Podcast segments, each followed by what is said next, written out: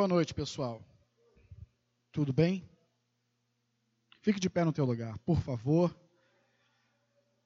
Abra a tua Bíblia no livro de Lamentações, primeiro capítulo. Lamentações, capítulo 1.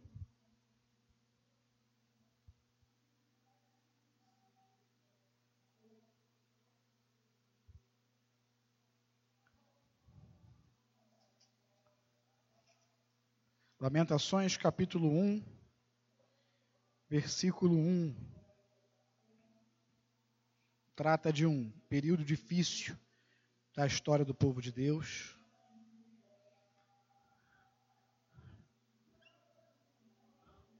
Quem aqui nunca viveu um momento difícil, né?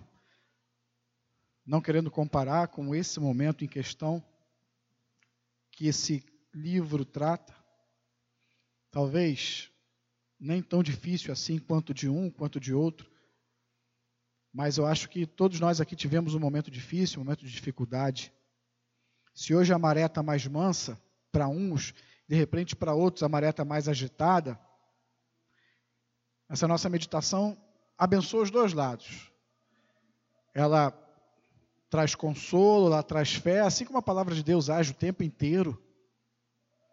Para aqueles que estão afligidos, e ela também traz esperança, firmeza para aqueles que talvez estejam numa maré, entre aspas, mansa hoje, mas já passaram ou de repente irão passar por períodos difíceis. Essas pessoas podem se lembrar que existe um Deus todo-poderoso, que sempre esteve com ele, que sempre esteve com ela. E se um dia de aflição, um dia de angústia, um dia difícil chegar, nós podemos nos lembrar das palavras de Deus e nos manter fiéis e nos manter fortes porque é Ele que nos sustenta. Né? Ele sustenta quem está passando por aperto e sustenta aquele que também, repito, está numa, entre aspas, maré mansa, mas quem sabe, né? Basta a cada dia o seu próprio mal. Não vamos especular a respeito disso. Lamentações, capítulo 1, versículo 1, diz o seguinte: Como jaz solitária a cidade outrora populosa, tornou-se como viúva, a que foi grande entre as nações. Princesa entre as províncias, ficou sujeita a trabalhos forçados. Chora e chora de noite, e as suas lágrimas lhe correm pelas faces. Não tem quem a console entre todos os que a amavam, todos os seus amigos procederam perfidamente contra ela, tornaram-se seus inimigos. Versículo 3: Judá foi levado ao exílio, afligido e sob grande servidão. Habita entre as nações, não acha descanso. Todos os seus perseguidores o apanharam nas suas angústias. Os caminhos de Sião estão de luto, porque não há quem venha à reunião solene. Todas as suas portas estão desoladas, os seus sacerdotes gemem, as suas virgens estão tristes e ela mesma se acha em amargura.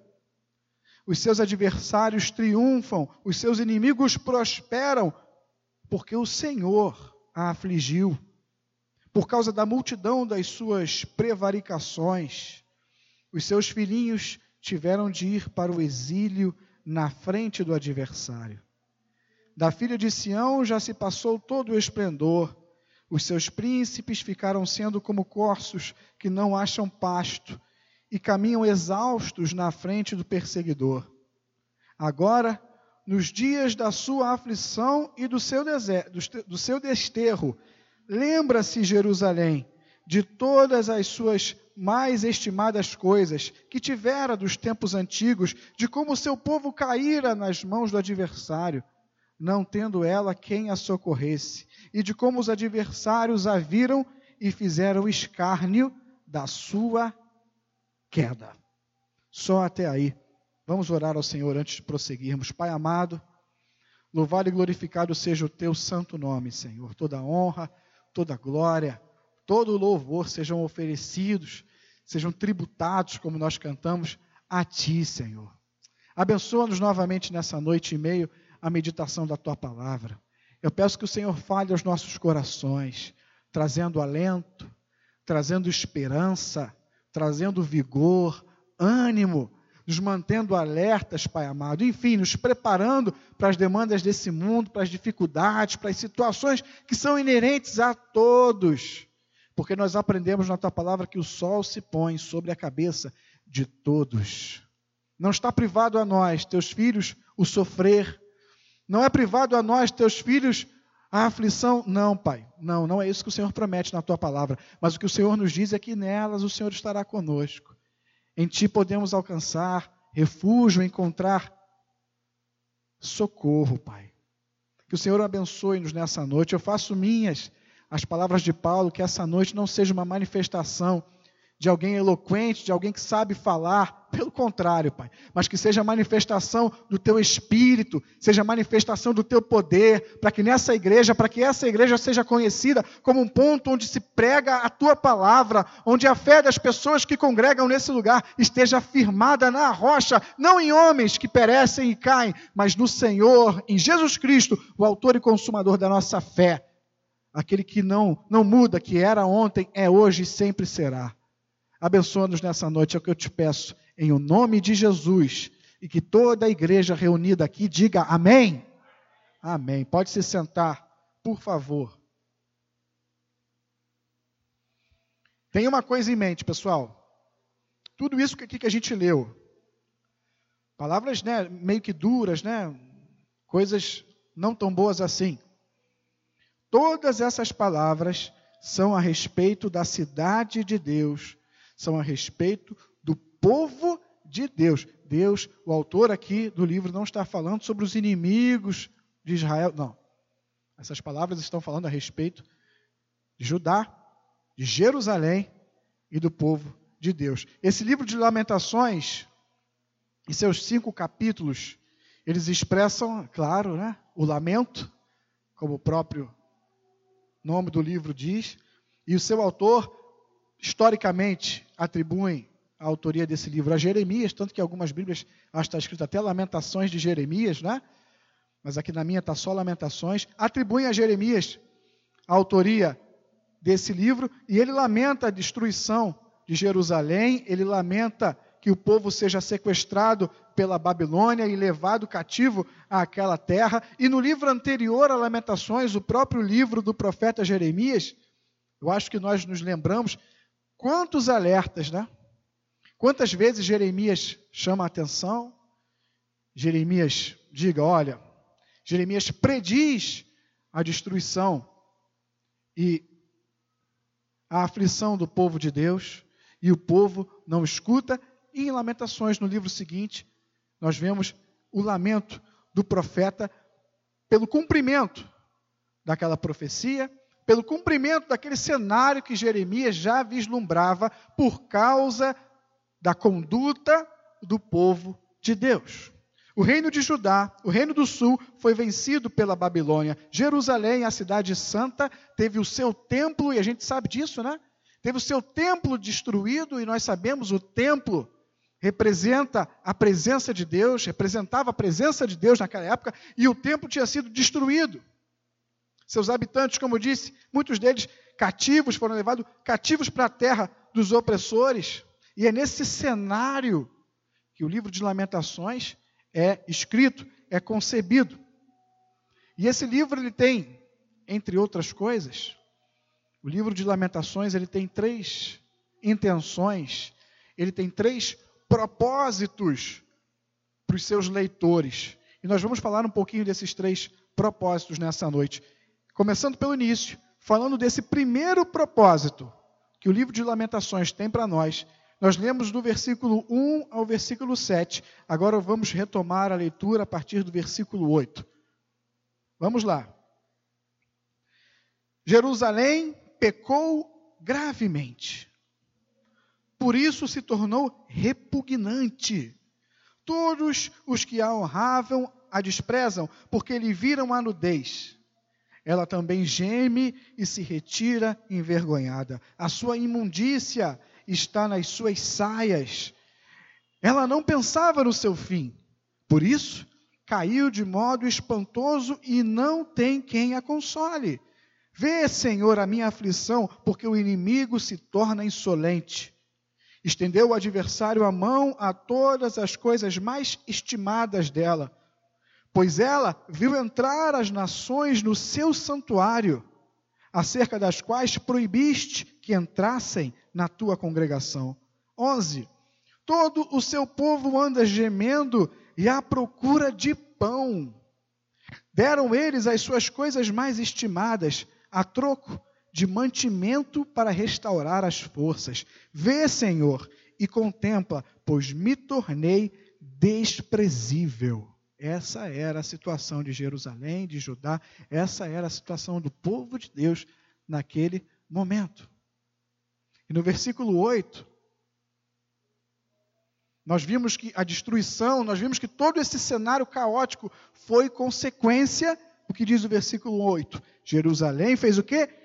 Pecou gravemente, por isso se tornou repugnante. Essas foram as justas consequências do pecado do povo de Deus em Judá, em Jerusalém. E como eu disse e repito, Jeremias, no livro anterior, cansou de advertir, cansou de chamar atenção, cansou de apontar o erro, mas ele foi ignorado. Quantos homens, quantos profetas, e eu digo profetas porque a palavra de Deus é a profecia. Paulo diz: mais importante é que vocês profetizem. Quando Paulo está dizendo isso, ele diz o quê? Para que se pregue a palavra de Deus. Quando alguém se coloca para pregar a palavra de Deus, nós podemos chamá-lo de profeta. Quantos profetas, tal qual Jeremias foi ignorado? Enfim, quantos não são hoje por você? Quantos não são hoje por mim? Eu estou nesse barco. Quantos profetas, homens de Deus, que não falam o que a gente gosta de ouvir, que não fazem carinho na ferida, que não, sabe, massageiam o nosso ego, que não falam o que a gente gostaria de ouvir, que não pregam o evangelho fácil, cheio de concessões, mas pregam a palavra de Deus na íntegra. Quantos profetas não são rejeitados, ignorados, pelo povo de Deus, pela igreja de Deus nos dias de hoje, tal qual Jeremias foi. Quantos? Isso é o mal daquele tempo. Isso é o mal do nosso século. E aí no versículo 9, ele continua: sua imundícia está nas suas saias. Aí essa, essa expressão aqui me chamou a atenção. Olha, ela não pensava no seu fim. Ela, quem? Jerusalém. Ela não pensava no seu fim o povo de Deus agia pecaminosamente, de acordo com as próprias palavras de Deus, e não pensava no dia de amanhã. O povo de Deus agia sem medir as consequências. O povo de Deus hoje, a igreja de Deus hoje, age sem medir as consequências. O povo de Deus, a igreja de Deus hoje, age sem considerar o dia de amanhã. Jerusalém fez o que fez, não pensava no seu fim, e triste foi para uns o seu fim. Para outros não foi o fim. Mas, olha, deve ter sido doloroso. Meu irmão, minha irmã, pare de agir. Pare de viver os teus dias sem pensar no teu fim. Não viva os teus dias se esquecendo que haverá um amanhã. E nós vamos ver aqui, Deus não nos castiga como um pai turrão ou raivoso, mas Jerusalém colheu os frutos de uma vida, como ele diz aqui, se tornou, se tornou o quê? Repugnante. Olha a expressão forte. Repug... Imagina você se tornar repugnante para Deus. Eu não consigo nem imaginar isso. Não viva sem considerar o dia de amanhã. Não viva sem medir as consequências das coisas que você anda fazendo hoje. Você pode ter problemas amanhã. A maneira repugnante com que Jerusalém vivia, com que o povo de Deus vivia, fez com que aquele povo perdesse o acesso ao templo. O templo não foi destruído, né? Eles acabaram com o templo, destruíram o templo. Logo o povo não tinha mais templo, logo o povo não tinha mais acesso ao templo. E essa maneira de vida repugnante aos olhos de Deus compromete a nossa comunhão com Ele. O povo não tinha mais acesso àquilo que simbolizava a presença de Deus. E quando nós vivemos de uma maneira repugnante aos olhos do Pai, a nossa comunhão com Ele é comprometida. Nós não temos mais acesso como tínhamos antes. Não porque o acesso nos é vedado simplesmente, mas porque automaticamente, quando nos afastamos da comunhão com Deus e nos aproximamos dessas práticas repugnantes que nós vemos no mundo, que sabemos quais são, e eu não preciso ficar aqui dizendo, quanto mais nos aproximamos de lá e mais nos afastamos de cá, menos falta sentimos da presença de Deus, menos falta sentimos da comunhão de Deus. Quando a gente vai notar, o dia já, já acabou, e a gente não fez uma oração, a gente não pegou na Bíblia, a gente não considerou que Deus existe. É automático.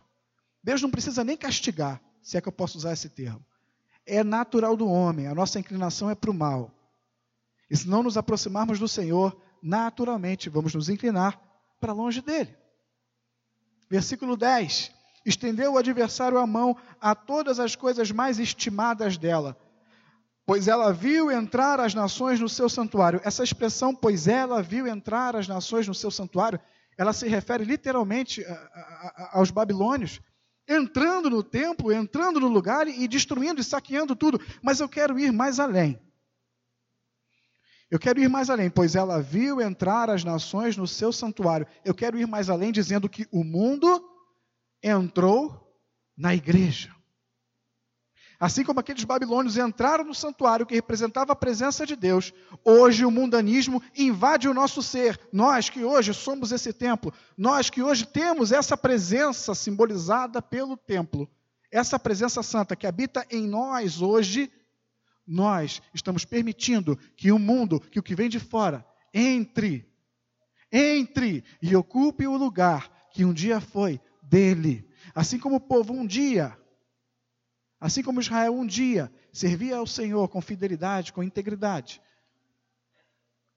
mas se perverteu, se corrompeu e chegou a essa situação, assim pode acontecer com você, assim pode acontecer comigo.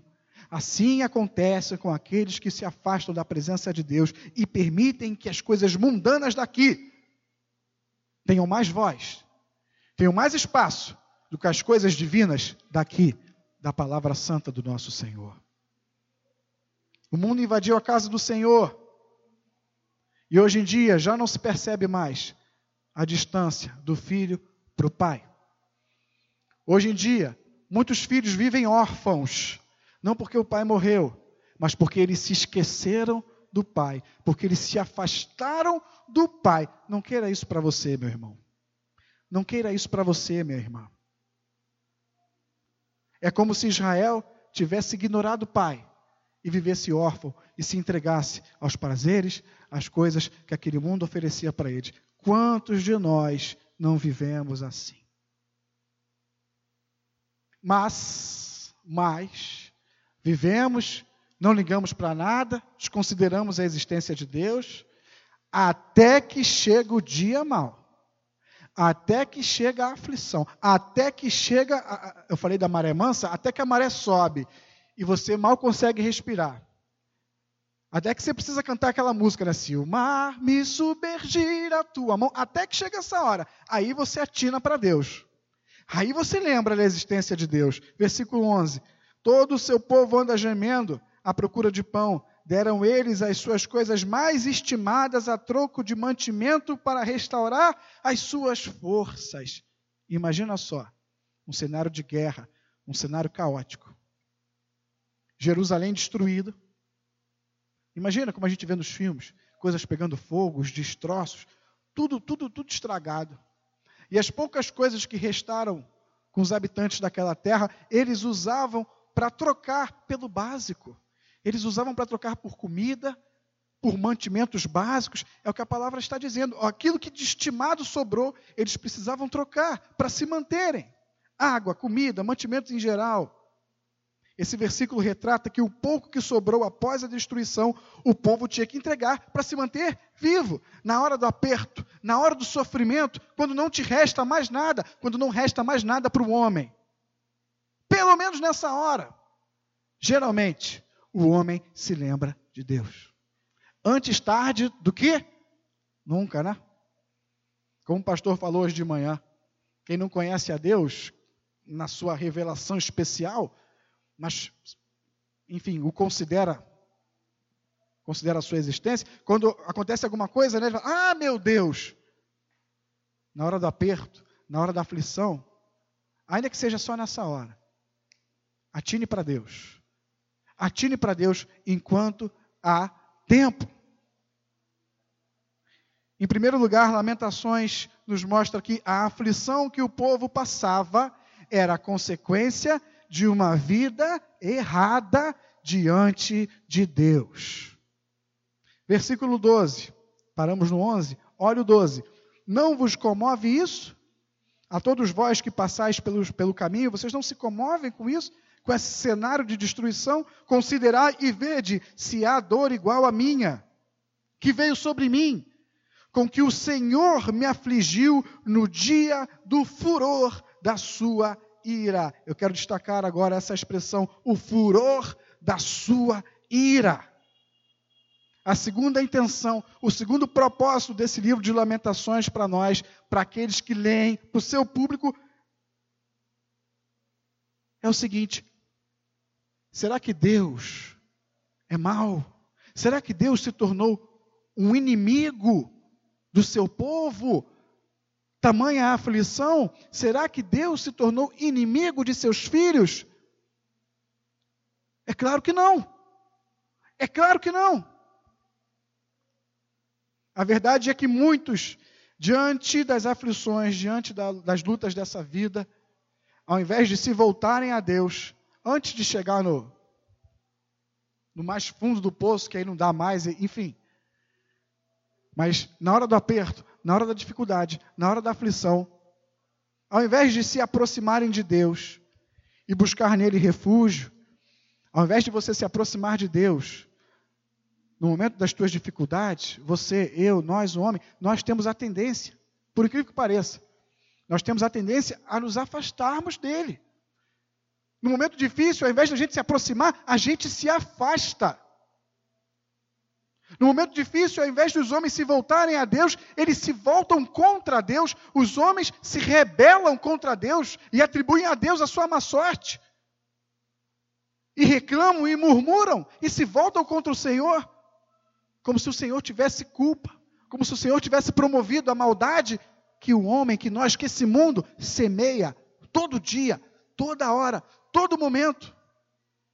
Ao invés de verem o Senhor como o único Salvador, como a única solução da sua vida, como a única solução dos seus problemas, pessoas se afastam de Deus, se isolam.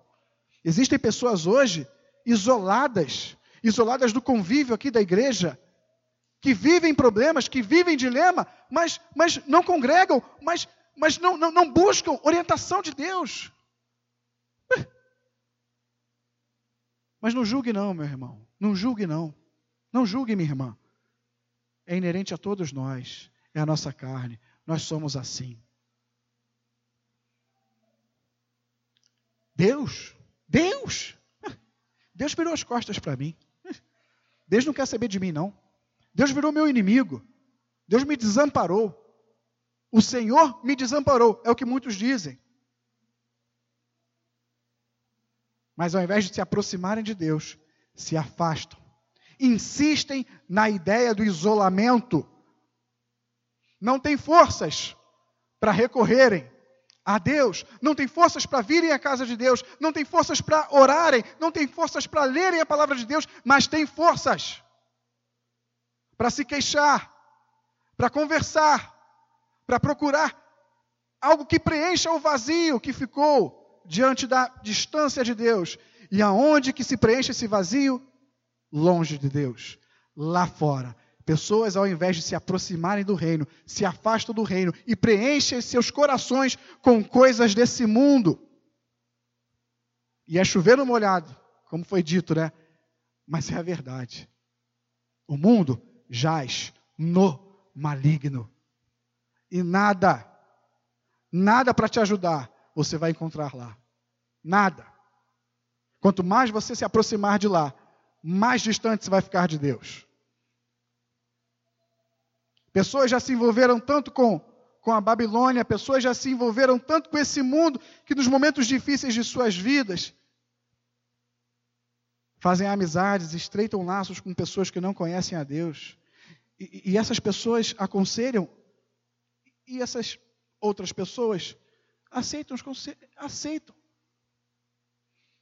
Pessoas em depressão, pessoas doentes, pessoas é, é, é, desiludidas, pessoas tristes com algum fator na congregação, na igreja, se afastam, reforçam laços com pessoas que não conhecem a Deus e escutam conselhos dessas pessoas e abrem seus corações para essas pessoas, como se essas pessoas, sem Deus, tivessem alguma coisa boa para dar.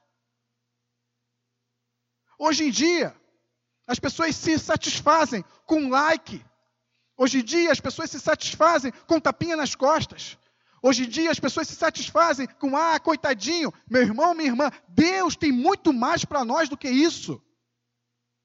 Não se satisfaça com pouco. Não se satisfaça com essas migalhas que o mundo te oferece. Deus tem para você vida e vida em abundância. É isso. Por que você se satisfaz com o resto? Por que, que você vai lá fora buscar uma coisa que você não vai encontrar lá fora? Ah, não, lá eles me entendem. Ih, lá não tem cobrança, lá não tem pressão. Lá eles não me julgam. Lá eles não me condenam. Lá eles não me recriminam. Você vai ser recriminado aqui sim. Você vai ser recriminado aqui sim. Vai. Vai. Porque se a palavra de Deus diz A e você quer viver B, aqui você vai ser recriminado. Agora, se você, se a palavra de Deus diz A, você quer viver B, vai lá para fora e lá te aceitam vivendo B. Preste atenção. É uma vida repugnante diante de Deus. Pense no dia de amanhã. Não esqueça do teu final. Agora, se você quer viver B e a palavra de Deus diz A e eu amo você, eu digo para você, meu irmão, minha irmã, se conserte. Meu irmão, minha irmã, observe a palavra de Deus. Meu irmão, minha irmã, vamos meditar. Meu irmão, minha irmã, que Deus te quebrante nessa noite. Para que você ouça e se volte para Deus, não contra Deus. Lamentações nos mostra que Deus não virou seu inimigo, não. Deus te ama. Por isso que ele insiste em te trazer aqui. De novo você está aqui. Pela milionésima vez você está aqui. Porque Deus te ama. E o que você está ouvindo aqui, você não vai ouvir lá fora. O teu amigo, da onde for, de N lugares, não vai dizer para você o que você precisa ouvir para ser curada. Não vai dizer para você o que você precisa ouvir para ser curado.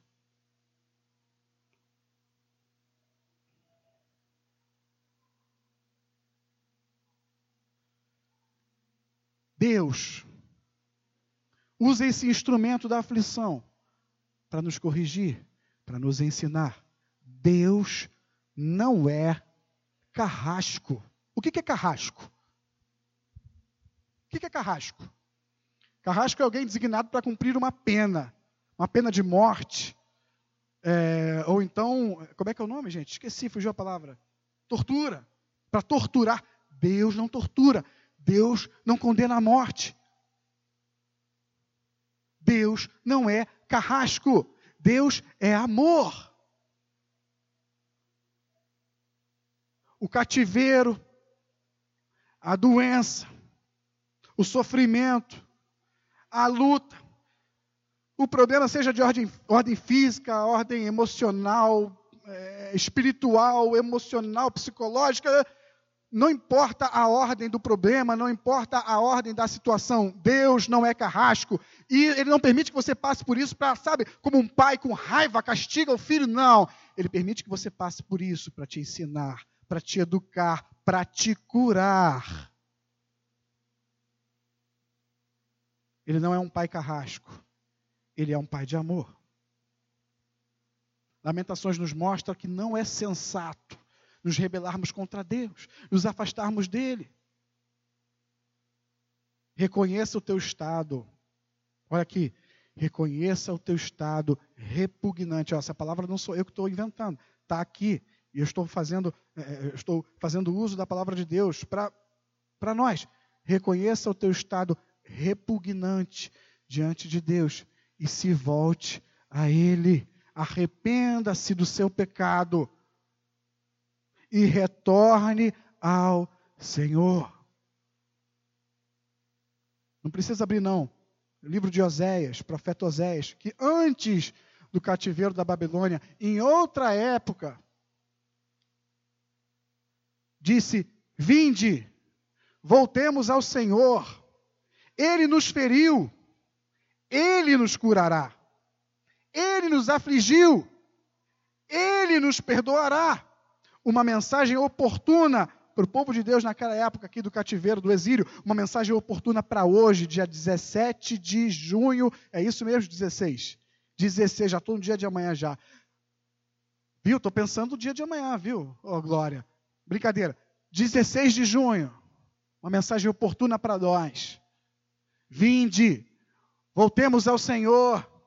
Ele nos feriu, Ele vai nos curar. Ele nos afligiu, Ele está permitindo que passemos por isso, Ele vai nos perdoar. Ele vai reverter esse quadro. Ou você não crê? Ou você prefere confiar em qualquer outra fonte que não seja o Senhor?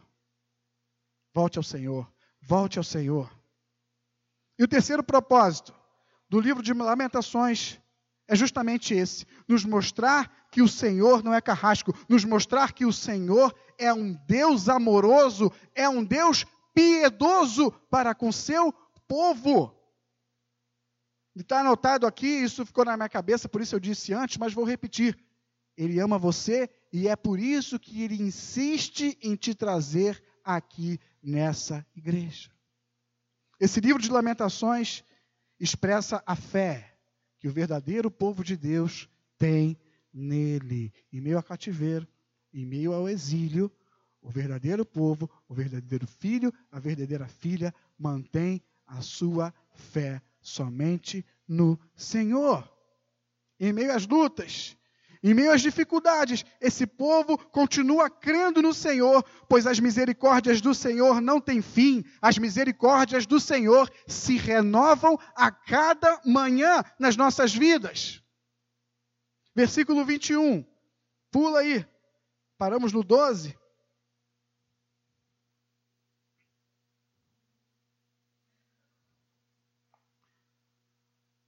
Na verdade, pula mais do que versículos, pule de capítulo. É no capítulo 3 agora, de Lamentações mesmo.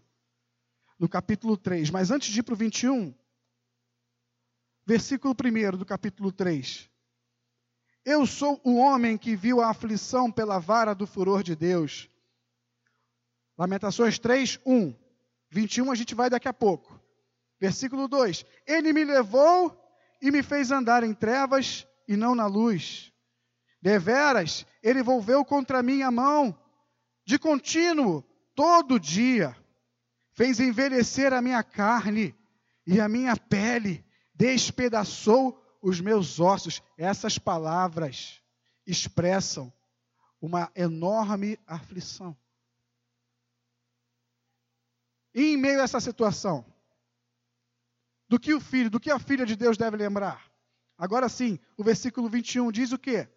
Do capítulo 3. Quero trazer à memória o que me pode dar esperança. E o que é que nos dá esperança? Olha o versículo 22. O título aqui é Esperança de Auxílio pela Misericórdia de Deus. Versículo 22. As misericórdias do Senhor são a causa de não sermos consumidos. Porque as suas misericórdias, o quê? Não têm fim, renovam-se cada manhã. Grande é a tua fidelidade. Vamos continuar no 24. A minha porção é o Senhor, diz a minha alma. Portanto, esperarei nele. Bom é o Senhor para os que esperam nele, para a alma que o busca. Ou seja, o Senhor é bom para esses que esperam, para aqueles que buscam, não para aqueles que se rebelam, não para aqueles que se afastam. Não. Não é o que a palavra de Deus diz. Versículo 26. Bom é o que? É aguardar a salvação do Senhor. E isso em silêncio, com resiliência. Bom é para o homem suportar o jugo na sua mocidade. Assente-se solitário e fique em silêncio, porquanto esse jugo Deus pôs sobre ele. Põe a boca no pó, talvez ainda haja esperança. Dê a face ao que o fere. Farte-se de afronta, ou seja, engula os sapos, seja afrontado. Versículo 31. O Senhor não rejeitará para sempre. Pois, ainda que entristeça a alguém, usará de compaixão, segundo a grandeza das suas misericórdias. Versículo 33, olha só. Porque não aflige, nem entristece de bom grado os filhos dos homens. Não é de bom grado, não é como um sarcástico rindo que o Senhor permite que o seu filho e sua filha passe por aflição. Não é de bom grado, mas é para um fim proveitoso. Deus não é carrasco, Deus é amor. Não faço ideia da tua vida. Não conheço o que você passa no seu dia. Não conheço as tuas necessidades. Não sei se você chora às vezes por causa de algum problema. Não sei se vou usar de novo essa expressão, não sei se a maré está mansa. Não sei onde você trabalha. Não sei o que você faz no teu trabalho. Não sei como é o teu relacionamento com a tua esposa. Não sei como é o relacionamento teu com o teu marido. Não sei como é o teu relacionamento com o teu filho, com a tua filha. Não sei como é o teu relacionamento com teus parentes próximos. Não sei se você tem passado por privações financeiras, materiais. Não sei se você tem vivido atormentado ou atormentada, vivendo com medo. E eu não sei, não sei. Eu conheço uns mais, outros menos, superficialmente tal. Mas o Senhor não é de bom grado que Ele vê você passando por, por esses momentos difíceis. Não é falando bem feito, você está colhendo o que plantou. Não. Não. Eu não sei, eh, eu não conheço a tua vida, mas Deus conhece. As misericórdias do Senhor, elas se renovam sobre você a cada manhã. Grande é a fidelidade de Deus para com o seu povo que vivia essa situação terrível que nós lemos aqui em alguns versículos para termos uma ideia mas não abandonou o seu povo. Ele não te abandonou, ele não esqueceu de você. Persevere, persista. O Senhor é contigo, por onde quer que você ande. Eu não conheço você, mas o Senhor, a palavra não chegou na tua boca. Salmo 139, meditamos hoje de manhã. A palavra não chegou na tua boca e o Senhor já conhece de maneira assombrosamente maravilhosa, o Senhor te criou lá no ventre da tua mãe. Quer mais do que isso? O Deus Criador de todas as coisas diz para você nessa noite: meu filho, minha filha, eu estou contigo. Não se afaste de mim. Não se esqueça de mim. Porque a minha misericórdia é a causa de você não ser consumido. Trocando em miúdos, a misericórdia de Deus é a razão pela qual você ainda está aqui vivo. A misericórdia de Deus é a causa, é a razão para você não estar agora lá fora, vivendo repugnantemente. É assim? A misericórdia do Senhor é a causa de você não estar agora lá fora, vivendo de uma maneira execrável diante de Deus. Mas você está hoje aqui, 20 pessoas talvez, poucos hoje aqui. Mas isso deve ser motivo de alegria para você, porque o Senhor que te trouxe aqui, ele não esqueceu de você. Traga à tua memória o que te dá esperança. O que te dá esperança? As misericórdias do Senhor sobre a sua vida.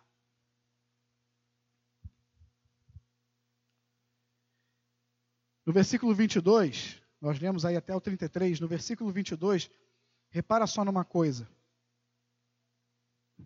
A palavra misericórdia aparece duas vezes, né? As misericórdias do Senhor são a causa de não sermos consumidos, porque as suas misericórdias não têm fim. No texto original não são duas palavras iguais. No texto original são duas palavras diferentes. A primeira, quando ele diz as misericórdias do Senhor são a causa de não sermos consumidos, a primeira quer dizer favor do Senhor, quer dizer gentileza do Senhor. A gentileza do Senhor, igual a gente canta, né? Gentilmente me atraiu. A gentileza, o favor do Senhor é a causa de você não morrer, de você não perecer. Se todo o sofrimento do mundo, olha só, se todo o castigo, se todo o sofrimento do mundo nos fosse imputado, se nós vivêssemos e sofrêssemos tudo de mal desse mundo, seria injusto? Fala, seria injusto? Ou tem alguém aqui que se acha digno de alguma coisa boa? Tem alguém aqui que se acha digno de perdão? Acha que não merece sofrer? Se tudo de ruim nesse mundo fosse imputado sobre nós, não seria justo? Não seria devido? A graça do Senhor, o favor imerecido do nosso Pai, é a causa de nós não sermos consumidos e não vivermos o que era devido nós vivermos. Favor, gentileza. E a segunda, a segunda palavra é misericórdia. As misericórdias do Senhor são a causa de não sermos consumidos, porque as suas misericórdias não têm fim. Essa segunda palavra nós podemos entender também como compaixão, porque a sua compaixão não tem fim. Podemos entender por piedade, porque a piedade do Senhor sobre nós, para nós, não tem fim. Ao invés de nos dar o castigo eterno que nós merecíamos, Ele enviou seu Filho Jesus e nos livrou do que nós merecíamos e estávamos condenados. Mas em Jesus vemos a mais completa manifestação de misericórdia do nosso Pai. Não há outra manifestação de amor, de gentileza, de favor, de compaixão do que Deus mandar o seu próprio filho para morrer na cruz em nosso lugar e nos promover a vida eterna. Não há maior manifestação do que essa. Uma redenção, uma redenção eterna, algo que não tem fim. O gozo do Senhor não terá fim na nossa vida. Lá fora, pessoas não podem te oferecer isso, mas em Cristo, em Jesus, você encontra misericórdia da parte do Pai sobre a sua vida. Ele fez a ferida e curará. Ele nos afligiu, mas nos perdoará. Já nos perdoou em Cristo Jesus, nosso Senhor. E, e, e, e chegando agora, já caminhando para o final, chegando agora, falando de Jesus, eu digo para vocês que Jesus também lamentou sobre Jerusalém. Jesus, Jesus, também se consternou a respeito de Jerusalém. Nós vamos agora ler dois textos no Novo Testamento, mas, mas mantém aí é, é marcado Lamentações 3, tá? Vamos para Lucas. Lucas capítulo 13. Assim como profeta, Jesus também lamentou a situação de Jerusalém. Lucas capítulo 13, versículo 34.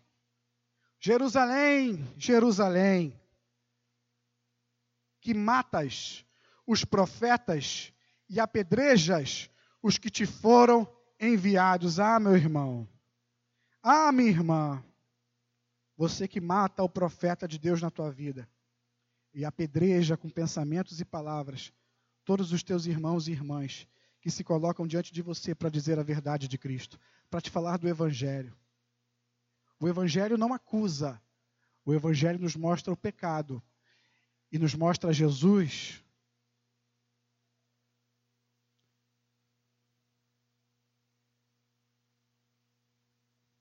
Jerusalém, Jerusalém, que matas os profetas e apedrejas os que te foram enviados. Quantas vezes quis eu reunir teus filhos como a galinha ajunta os do seu próprio ninho de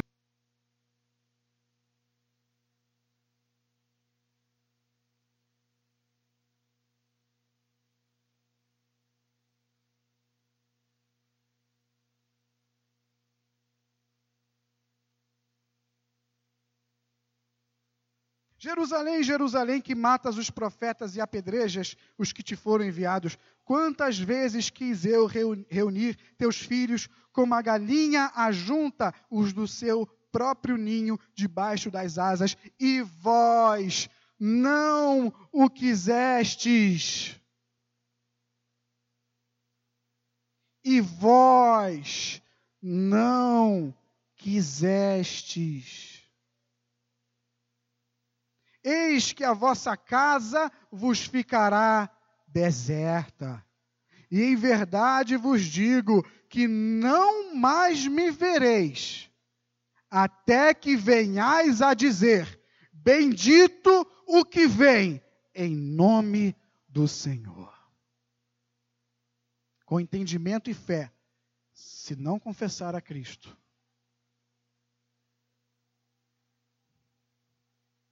Você vai se afastar, se afastar, se afastar. E não vai sentir falta. E o teu fim, e o teu dia de amanhã, que você não está prestando atenção, olha, Jesus lamentou por Jerusalém. Jesus também, outra coisa, Jesus também se sentiu desamparado. Jesus também se sentiu sozinho. Eu repito, talvez você esteja se sentindo sozinha se sentindo sozinho, desamparado, abandonado. Jesus também se sentiu assim, como se tivesse sido levado para o exílio, para o cativeiro, como se estivesse numa terra estranha. Mateus 27.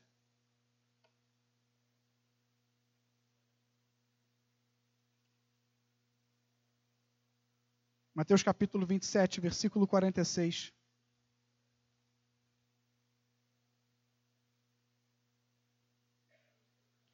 Por volta da hora nona, clamou Jesus, isso lá na cruz, na hora da crucificação, clamou Jesus em alta voz, dizendo que Eli, Eli, lama sabachthani, o que quer dizer? Deus meu, Deus meu, por que me desamparaste? Deus conhece o nosso sofrimento. Como eu disse para vocês, eu não sei, mas Deus sabe tintim por tintim, tudo que você tem passado, a tua angústia, as horas que você chora, as horas que você, sabe, fica irritado consigo mesmo. Deus conhece o nosso sofrimento, Ele sabe exatamente o que nós precisamos. Volte agora para Lamentações. Jesus lamentou por Jerusalém. Jesus também se sentiu desamparado.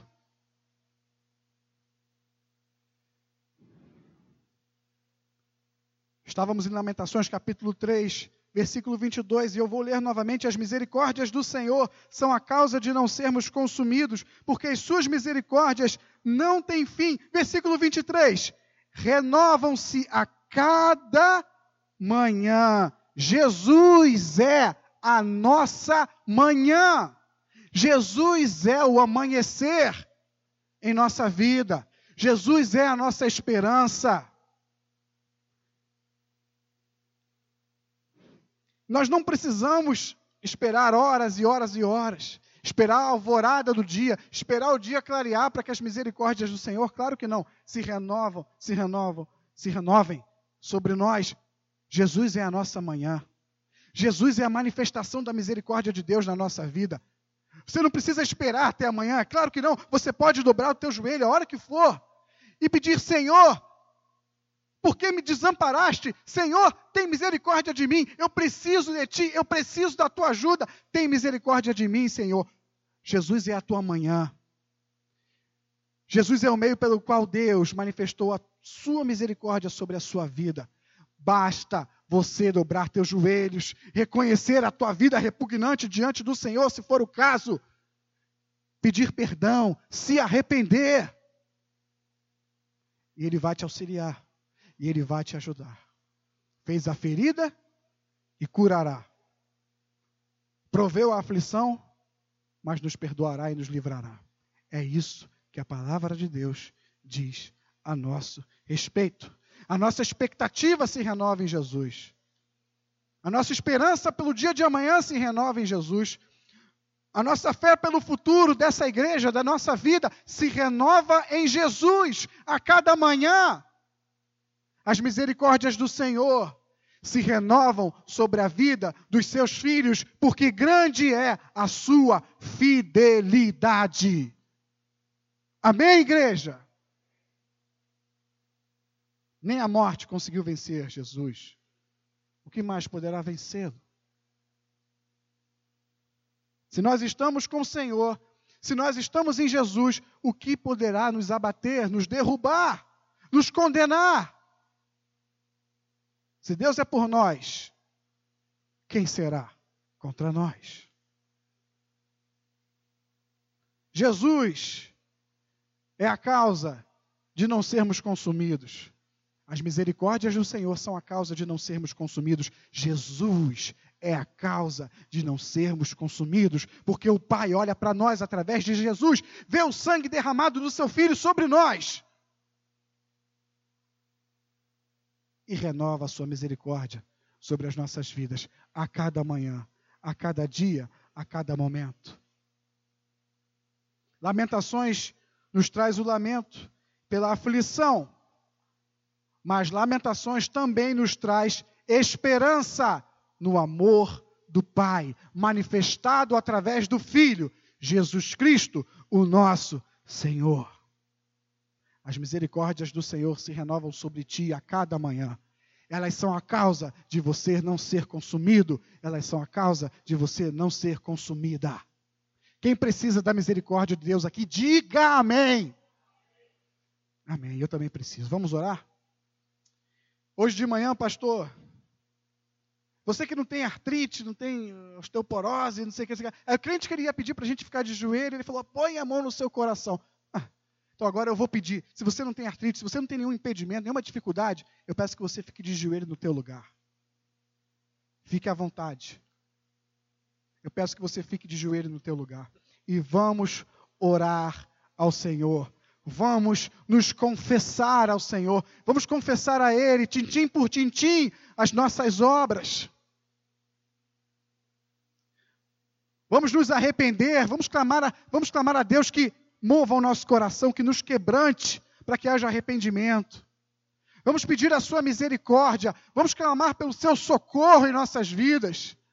O povo não passava por dias fáceis, não passava.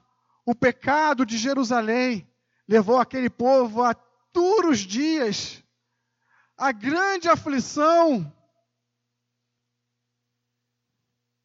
E hoje, talvez, aparentemente, você possa viver um dia tranquilo, dias fáceis, mas, mas olha para o lado. Olha em volta de você. Esse mundo que você vive está tranquilo? Essa violência que te rodeia te dá tranquilidade? Esse mundo que jaz no maligno te, te, te dá paz? Realmente as coisas estão. Será que elas estão fáceis para você?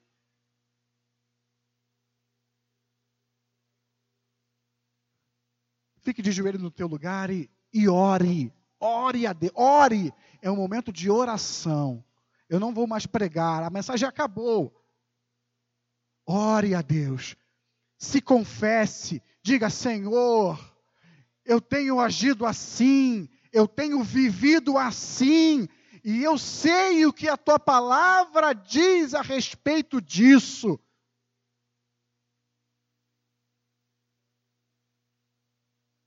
Me perdoe, Senhor. Não é fácil para mim me confessar. Nem sempre é fácil se confessar. Nem sempre é simples se confessar. Pode parecer um ato fácil de abrir a boca, mas não, não é. Eu peço que o Senhor, Espírito Santo, te auxilie nesse momento para que você se confesse a Deus agora e peça: Senhor, tem misericórdia de mim. Me perdoe por minhas más obras, Pai amado. Me perdoe porque eu estou vivendo sem pensar no meu fim. Eu estou vivendo sem medir as consequências da minha vida. Aonde eu vou parar vivendo assim? Ah, Senhor, auxilia o teu povo nessa noite. A tua palavra diz que precisamos do teu auxílio para orar, para nos confessar. E é com gemidos inexprimíveis que teu Espírito Santo intercede por nós. Faça isso nessa noite, Senhor. Com palavras que não podem se, se expressar, isso quer dizer gemidos inexprimíveis, palavras que não se podem expressar. Senhor, som do nosso coração.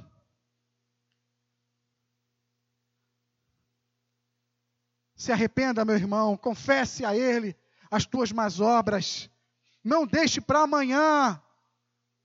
Amanhã pode ser tarde. Se confesse, minha irmã. Diga para o Senhor: Senhor, é isso, e eu não tenho que ter vergonha de dizer, porque Ele sabe de tudo. Ele sabe. Confesse-se a Deus antes que seja tarde. Ah, Senhor, promova arrependimento nos nossos corações. Espírito Santo, promova arrependimento nos corações dos meus irmãos e das minhas irmãs. Promova arrependimento no meu coração, Pai amado, porque eu preciso me arrepender das minhas más obras. Me ajuda, nos ajuda na nossa inclinação para o mal promova arrependimento em nosso ser, em nosso coração, Senhor, em o nome de Jesus. Eu peço isso a Ti.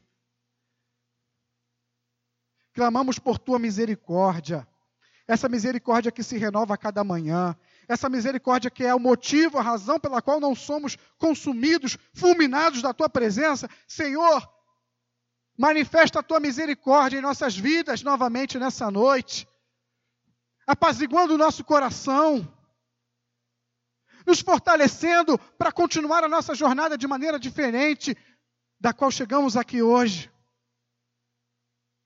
Que teu Espírito Santo vivifique Jesus no nosso coração, porque Jesus é a prova das provas da tua misericórdia, Pai.